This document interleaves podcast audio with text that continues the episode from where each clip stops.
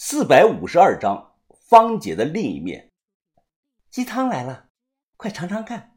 我加了红枣和党参，炖了一个多小时呢，很补的，快尝尝。我揭开这个砂锅盖，闻了闻，香气十足。锅里有一整只鸡，汤色十分的油亮，让人看了都能升起这个食欲。芳姐，我这么年轻就不用补了吧？你看，你还加了人参呢。那不对，男人进补要随时随地的，可不能等过了岁数，身子虚了再补。这都是我妈以前教我的。怎么不敢喝呀？怕我给你下药？芳姐给自己先盛了一碗，随后她拿起这个勺子直接喝了起来。我要是再防备啊，就显得自己太没胆了。于是我舀了满满的一碗，直接开喝。别说，常年风餐露宿惯了。好久没喝过这么好喝的鸡汤，我一连干了有四碗，还吃了两个大鸡腿。芳姐坐在对过的沙发上，她手托着下巴，就这么看着我吃，眼睛都眯成了月牙的形状。哦，啊，吃饱了，不能再吃了。饭后一支烟赛过活神仙，我脱了鞋，四仰八叉的躺在这个沙发上，叼着烟，满足的拍了拍肚子。哎，真舒服啊！芳姐坐过来挨着我，她身上散发着两股味道，一种是淡淡的高级香水的味道，另一种味道类似于水果，不太好形容。向风，姐跟你明讲了吧？我也是奔三的人了，计划今年必须结婚，家里一直在催我，之前见过几个都不太满意，不是我想要的那种类型。哎，我考虑好了才给你讲明的。你能不能来我家做个上门女婿啊？什么？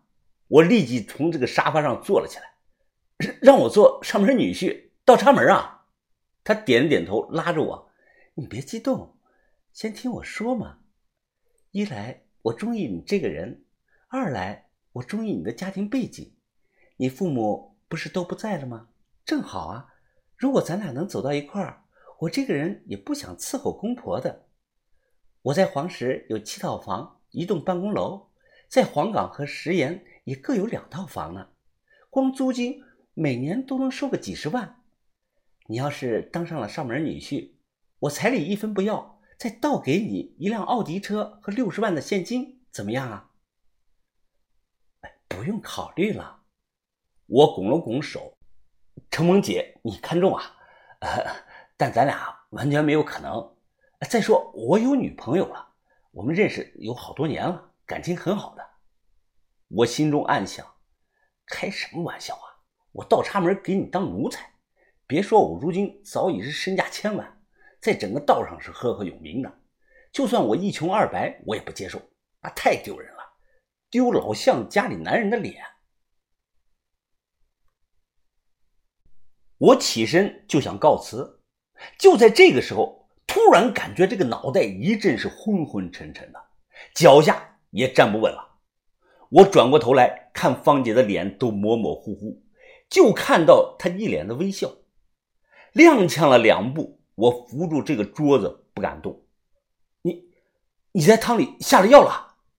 芳姐走过来，她声音温柔的说道：“向风，好好睡一觉，你的心不在这里，等咱俩。”生米煮成熟饭了，那你的心也就安静了。然后我便没了意识。来前万万没有想到他敢这么干，我整个人意识模糊，对外界这个声音和光线有一点点的感觉。我感觉自己躺在一张大床上，有人帮我脱了衣服。过了一会儿，又感觉到自己被一团棉花给包住了，很舒服。就这个时候啊，我后背突然升起了一股凉气，直冲天灵盖，意识瞬间清醒了有大半。我低头一看，只见我裤子被脱了，下半身什么都没穿。芳姐她披头散发，她低着头，似乎正在仔细的研究什么。关键是她的右手正拿着一把锋利的剪刀，她抬头诡异的冲我微微一笑。毫不犹豫，直接用剪刀冲着我那块就剪了过来，我魂儿都吓飞了，一瞬间，我本能的原地向左翻身，抬起一脚，砰，将他直接就从这个床上踹了下去。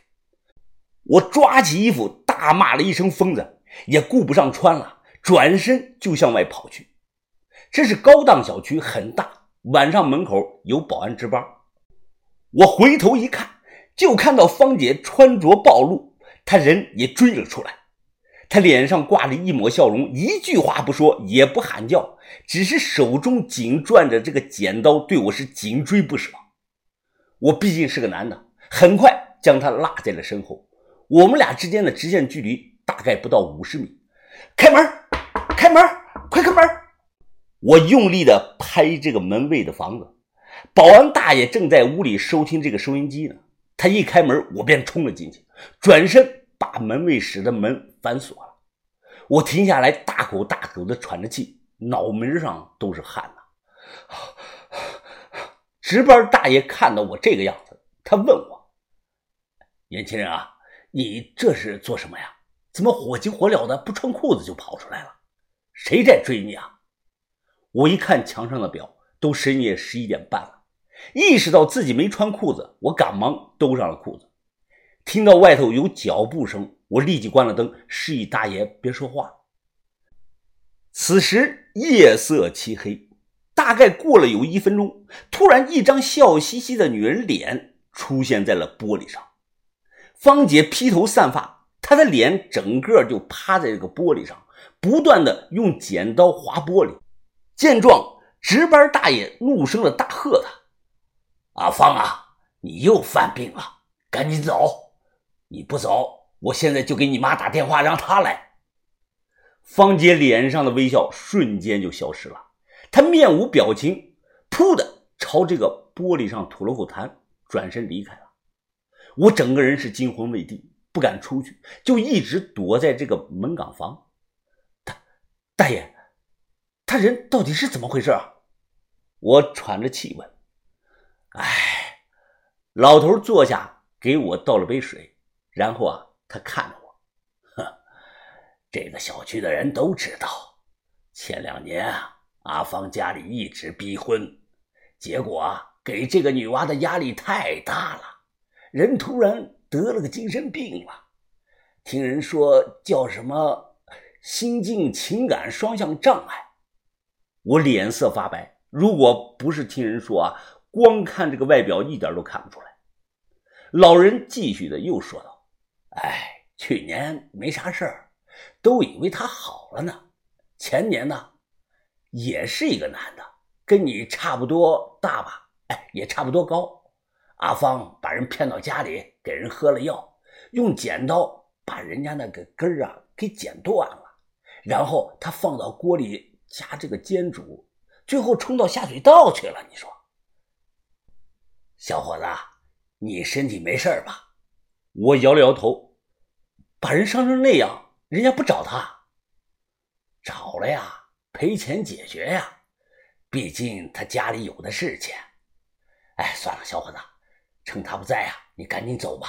你在这里影响我工作了。大爷，我不敢出去啊，你就让我在这里待到天亮吧。哎，行不？我有烟，我陪你聊天。哟。你这是金标芙蓉王啊，好烟呐！这是，那我来一根。闲聊了一阵，这个大爷啊，可能也觉得无聊，突然从这个抽屉里拿出了一本巨厚的这个册页，兴冲冲的给我看。我一开始以为是相册呢，等他打开一看，我发现不是，册子里全是那种塑料的小隔断。每个小隔断里都装着一片古瓷片，花花绿绿、五颜六色，什么都有，从高古一直涉及到青花。他还贴了这个纸条标签分类，哪个朝代的、什么窑口的，做的很是详细。可以啊，大爷，这都是你收藏的？哈哈哈哈啊，是啊，这些啊都是我二十多年来收藏的宝贝。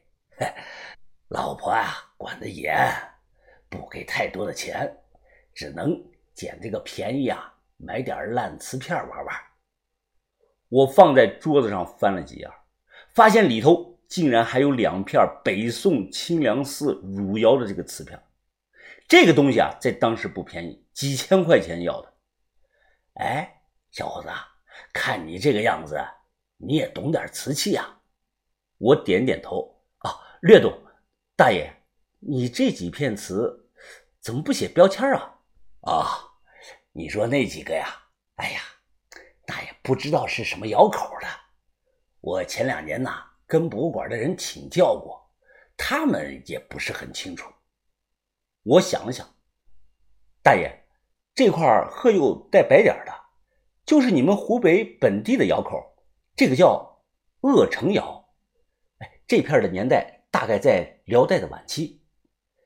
这片呢，有大树年轮一样这个图案的，叫角胎瓷，是河南当阳御窑烧的，很罕见的，年代应该是北宋时期。哎，还有这块啊。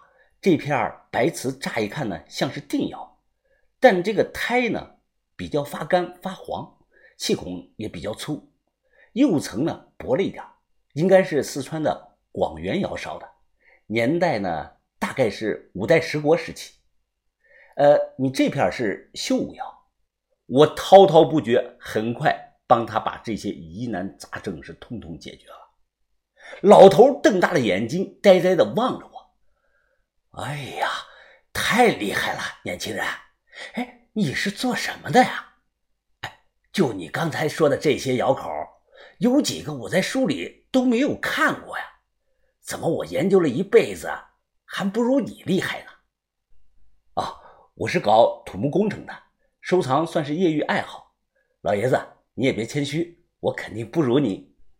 没等到天亮，大概躲到四点多。我看外头啊没动静了，才敢离开，打车直接回到了旅馆。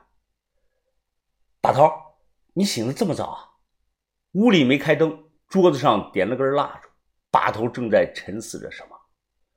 哎，不是醒得早，是根本没睡呀，睡不着啊。哎，你去哪里了？这么晚才回来？哎呀，别提了，把头，我没说芳姐的事儿。但讲了和秦希达通话的事儿，把头听后，他皱皱眉头。或许是郑峰自己想除掉这个赵良珠，才走漏了消息。依我看呐，他这个人诡计多端，不会轻易被人黑吃黑的。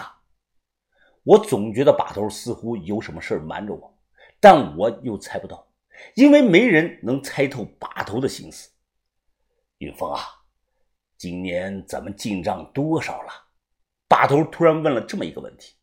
我想了想，把头啊，咱们加起来总计大概是四千万左右吧。我们这个数字在行业里属于这个比上不足，比下有余，根本比不上洛阳宋家兄弟，也比不上姚师爷。姚师爷后来被抓，我看新闻上报道是他总共盗了价值五亿的文物，这个数据我不知道是谁统计的，我只想说这个人太小看姚师爷了，五个亿那不过是他一年的产量收入，他在澳门赌输的这个钱都不止这个数。把头吹灭了蜡烛，云峰啊，去休息吧，明天。跟其他人通个气，就说咱们今年进账一定能破亿。